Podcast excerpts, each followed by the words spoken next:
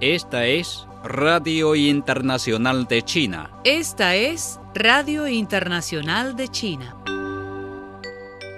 El presidente de China, Xi Jinping, envió este viernes mensajes de felicitación a Antonio Guterres y al presidente de Portugal, Marcelo Rebelo de Sousa, por la reelección de Guterres como secretario general de la Organización de las Naciones Unidas. En sus mensajes, Xi dijo que como la organización internacional intergubernamental más universal, representativa y autorizada, la ONU desempeña un papel importante en los asuntos internacionales. China espera que Guterres continúe cumpliendo sus obligaciones establecidas en la Carta de la ONU, manteniendo una posición objetiva y justa, defendiendo firmemente el multilateralismo y haciendo mayores contribuciones a la paz mundial y al desarrollo común. Una exposición sobre la historia del Partido Comunista de China fue inaugurada este viernes en Beijing como parte de las celebraciones del centenario del Partido Comunista de China el primero de julio. Wang Hunin, miembro del Comité Permanente del Buró Político del Comité Central del Partido Comunista de China y miembro del Secretariado del Comité Central del Partido Comunista de China, anunció la inauguración de la exposición en la ceremonia de apertura del recién inaugurado Museo del Partido Comunista de China.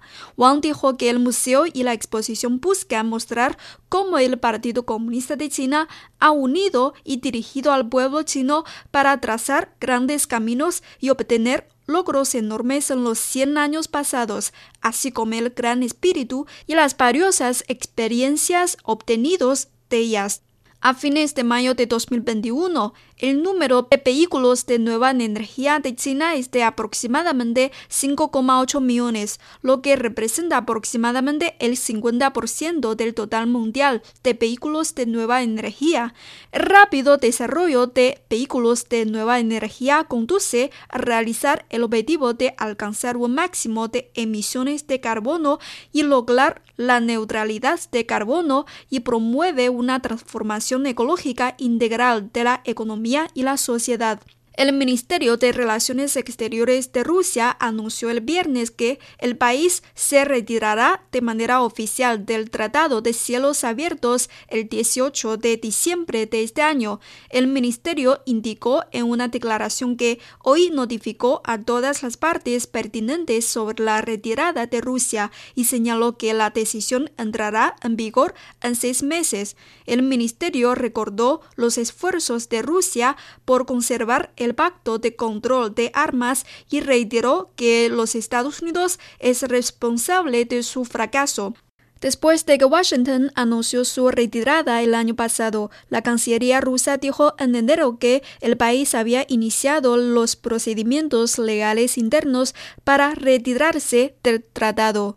La Organización de las Naciones Unidas para la Alimentación y la Agricultura concluyó este viernes cinco días de conversaciones con un acuerdo sobre un marco estratégico que incluye un nuevo presupuesto para dos años y un consenso sobre el papel de la innovación ante los principales problemas como el hambre mundial y el cambio climático.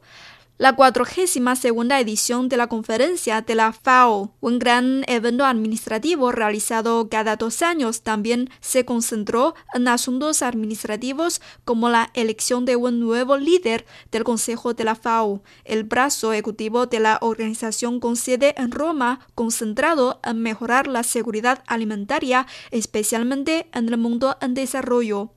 El director general de la FAO, Xu Dongyu, dijo que es esencial mejorar y modernizar los sistemas alimentarios del mundo. Tenemos que producir más con menos, dijo Xu en una de las plenarias. Necesitamos más cantidad, más calidad y más diversidad. Tenemos que pasar de la biodiversidad a la diversidad alimentaria.